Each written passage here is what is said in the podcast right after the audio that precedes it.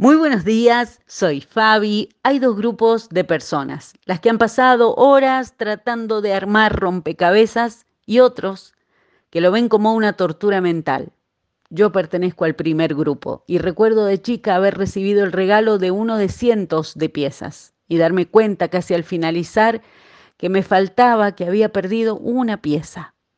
Podía pensar, bueno, la imagen está prácticamente completa, o llenarme de ansiedad y buscar y buscar la pieza que faltaba. Final abierto a tu suposición. El punto es que no conozco a muchas personas a las que le gusten las cosas incompletas. Sin embargo, la palabra lleva en sí mismo un significado esperanzador que pocas veces contemplamos. Su significado sugiere no finalizado, camino abierto, no estéril, con posibilidad de vida. Ahora, llevemos todo esto a tu historia, a la mía, y para hacerlo más práctico y micro hoy, llevémoslo a este día. Jeremías capítulo 32 dice, oh Señor soberano, hiciste los cielos y la tierra con tu mano fuerte y tu brazo poderoso. Nada es demasiado difícil para ti. Y esta es una buena noticia cuando todavía nos faltan piezas para sentirnos completos en algún área de nuestra vida. Dios sigue escribiendo tu historia y Él sostiene todas y cada una de las piezas. A Él no se le pierde ninguna, más allá de que hoy podamos sentirlo diferente y no sepamos cómo. Nuestro Padre no se detendrá hasta que todas las piezas estén juntas.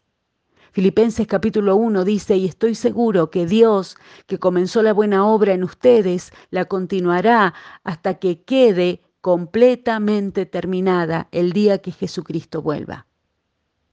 También en el Salmo 18, en la versión de El mensaje, dice, Dios completó mi vida cuando puse todas las piezas delante de Él.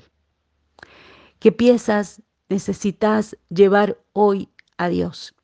Más allá de cómo aparezcan las cosas, Dios sabe completa y perfectamente todo. Nosotros no. Así que podemos descansar hoy aún en medio de lo que no entendemos.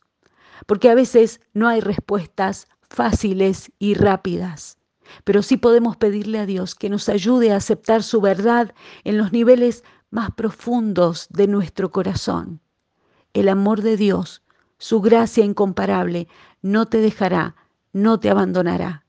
Él entiende tus luchas, pero nos invita más allá de nuestra preocupación y miedo a refugiarnos bajo la sombra de sus alas.